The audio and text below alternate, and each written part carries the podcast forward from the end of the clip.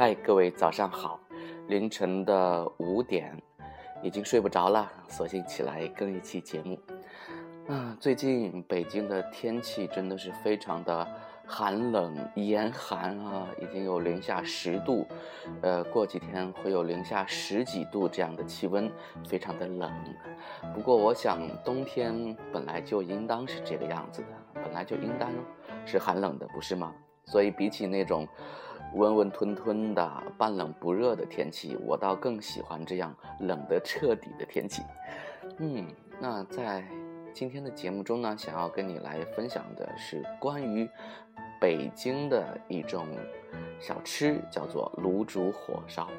提起北京的食物啊，北京的特色的小吃，很多人最先想到的是关于北京烤鸭。是关于北京的火锅、铜锅涮肉等等等等，但是，嗯，在我看来，真正的北京味道是在小胡同里的那一些小吃啊。这些小吃有很多，比如说有很多点心，呃，豌豆黄、驴打滚儿、艾窝窝啊，炸糕。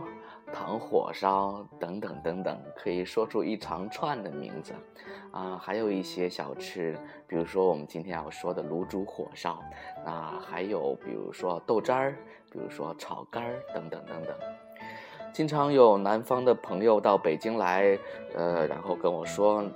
让我带他们去吃一吃正宗的北京的小吃，我说嗯没有问题呀，我就带他们去吃了卤煮火烧，去吃了炸灌肠，去吃了嗯豆渣儿啊、炒肝儿啊啊等等等等。可是。几乎所有的人吃过之后，都是一副非常奇怪的表情，用看奇葩的表情来看着我说：“ 这这真的是北京的味道吗？北京的味道为什么如此的重口味？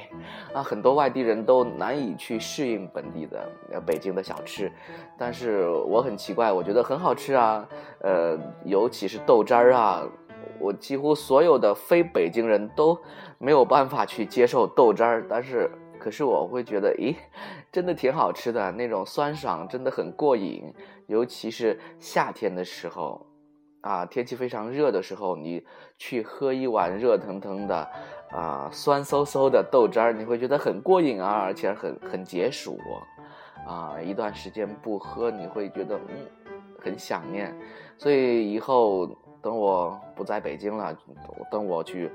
回了老家的时候，我一定会去想念北京的小吃，尤其是豆汁儿啊、卤煮啊、炒肝啊等等啊。嗯，今天呢，就给给你来一起分享，一起来看一看关于卤煮火烧的故事。卤煮火烧到底是怎么一回事儿？它是从哪儿来的？它到底是一个什么样的东西？一九一五年的时候。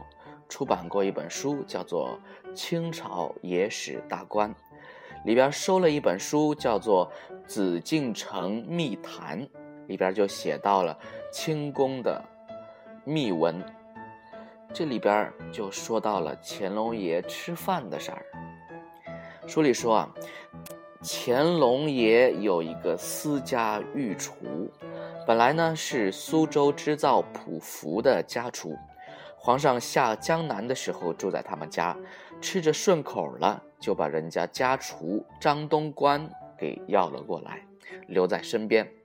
张东官本来是苏州人，善做江南菜肴，也因此就在宫里留下了酥造肉这道美味。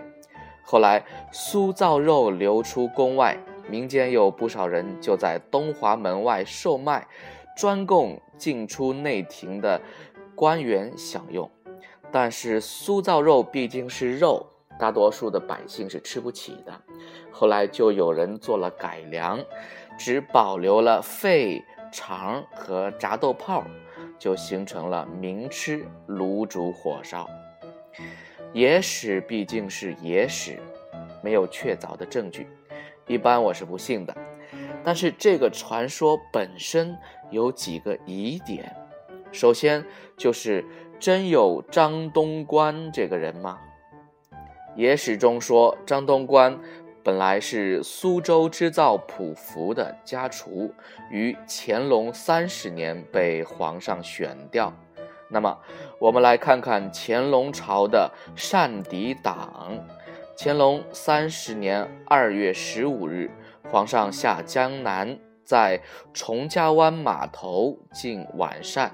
第五个菜品为果子糕，后缀小字写系张东官做。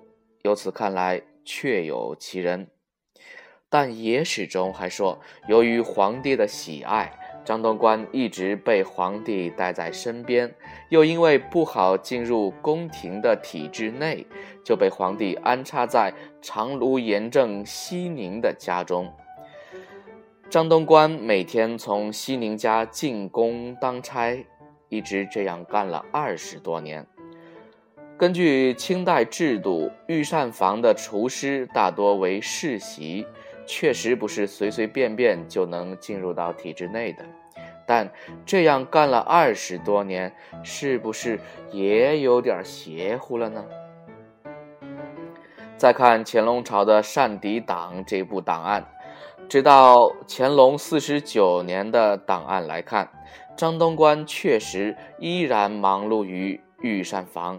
而且几乎天天都做，常做的菜肴有九炖鸭子、肥鸡九炖东坡、酱汁肉、春笋盐炒鸡等等。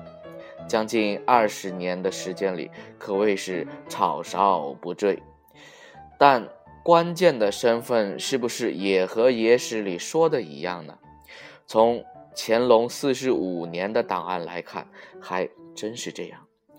乾隆四十五年二月二十三日早膳，直赏长芦盐正西宁家厨役张东官一两重银科四个钦此。截止到乾隆四十五年，张东官的身份依然还是西宁家的厨艺。从种种细节来看，《紫禁城秘谈》一书关于这部分的记载。是符合真正的历史的，基本可属信史。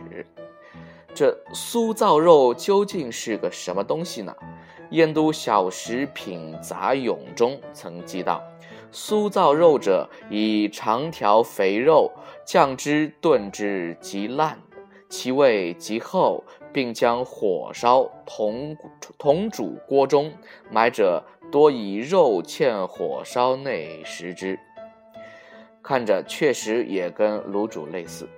过去老北京的酥造肉以什刹海一带的饭馆和东安市场内的景泉居最为有名。从过去制造酥造肉的方子来看，常用丁香、官桂、甘草、砂仁、桂皮、肉果、扣仁、广皮、肉桂等香料烹制猪肉。从乾隆的御敌党来看，张东官常以香料烹肉，看似也有异曲同工之妙。虽然我在乾隆的善敌党中未曾发现酥造肉的身影，但宫里究竟有没有呢？我觉得基本是可信的。一方面是因为清宫善底党开放有限，乾隆朝的善单并不能一网打尽。另一方面，《紫禁城密谈》在这方面的记载基本可信，而且慈禧就确实吃过，这可不是胡说。慈禧太后在光绪二十一年正月时，于养心殿用晚膳，其中有酥造五香肉一品，这可谓证据确凿。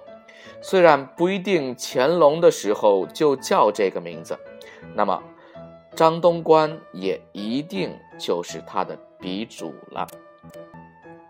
咱们再说说卤煮火烧，主要的讲究在于一口汤中的料包，一般用白芷、甘草、丁香、砂仁、豆蔻、肉果、肉桂等十种香药。除此之外，各家又有各家的高招，这么回想起来，还确实有宫廷的传授。现今的卤煮店非常多，一般人都视为平民食品。过去也确实不是有钱人吃的，常常是穷人打牙祭的好东西。北京是个藏龙卧虎的地方，每一样不经意的物件却有着非常深厚的传承。没想到卤煮这样的平民食品也有着这么高大上的背景。好，这就是关于卤煮火烧的背景，原来如此的高大上。那其实北京是一个充满了故事的城市，是一个充满了历史的城市。在这座城市里，你随处走一走、看一看，都会发现很多的历史，很多的故事。啊，比如说我们今天说到的卤煮火烧，一个呃非常普通的平民的食物。在它的背后，却有着种种不同的故事、不同的遭遇。再比如说，嗯，像我住的这个附近，我住的这，呃，这一条街叫做临近胡临近胡同啊，不对，临近胡同是这个附近的一个地铁站的名字。我这个地方叫做辟财胡同，辟呢是开辟的辟，财是人才的财啊，这叫做辟财胡同。而实际上，根据我的考证。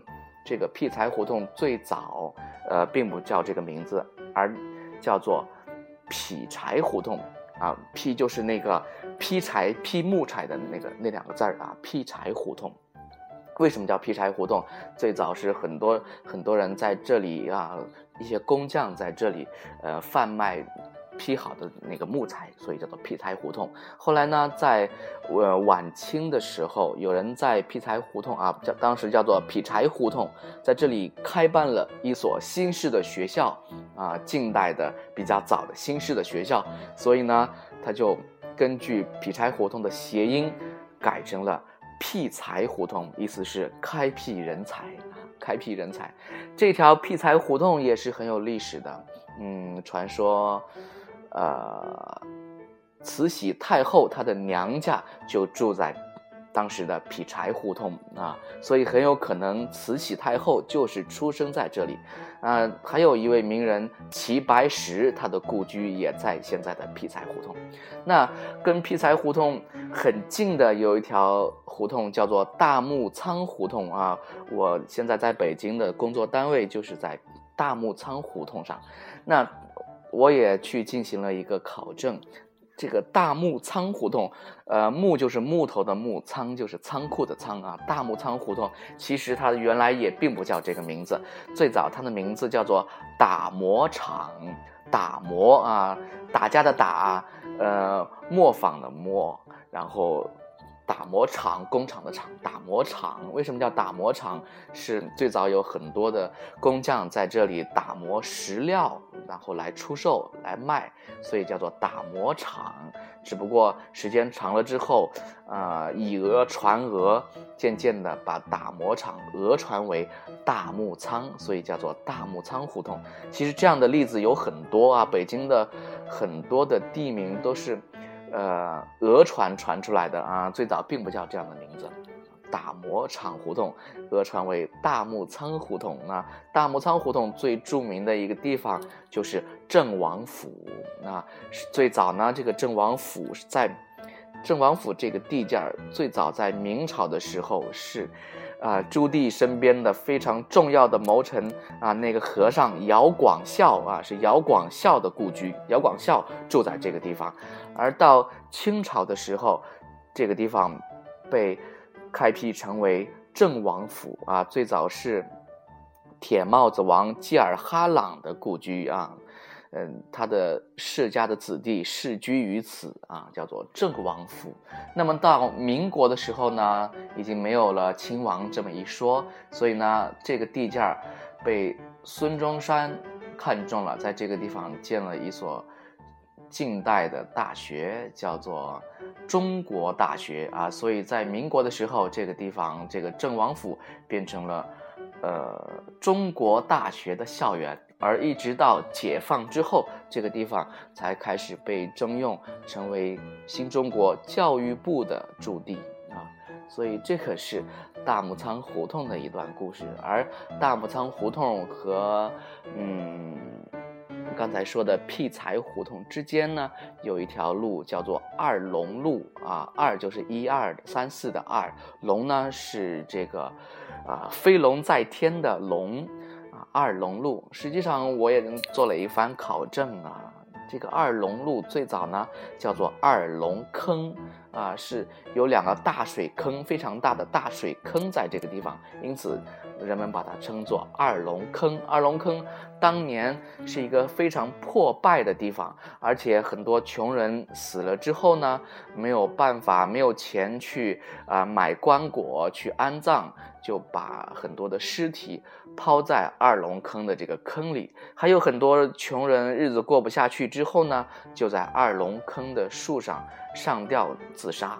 所以，相传二龙坑是一个很邪乎的地方，很邪性的地方，经常的闹鬼啊。所以当年老北京有一句歇后语叫做。二龙坑的鬼，意思是大家都听说过，但是没有人真正的看过，所以二龙坑闹鬼的传说是流传了很久。每一个城市都有很多闹鬼的地方，传说中闹鬼的地方啊。所以你看，我只是举了一个例子，就是在北京这样的地方，随处都都充满着历史，随处都充满着故事，去。考证这样的历史，去探究这样的故事，其实是一个非常有意思的一个过程。你会发现，嗯，你所走的这一条路，你所每天经过的这些地方，都是充满着历史的。我们就是行走在这个历史之上的。从个人来说也好，从整个呃国家民族的角度来说也好，我们都不应当去忘记历史。我们做都是。我们的所思所想，我们的一切都是建立在过往的基础之上的，都是建立在历史的基础之上的。没有人可以超脱历史，嗯，去凌驾于历史之上。所以，去看一看历史，历史使人的内心更加的充盈，更加的丰富，能够让我们的生命得到，呃，更多的一个升华。所以，去看一看，非常的有意思。啊，是不是又跑题了？好的，那今天就到这里，我们下次再见。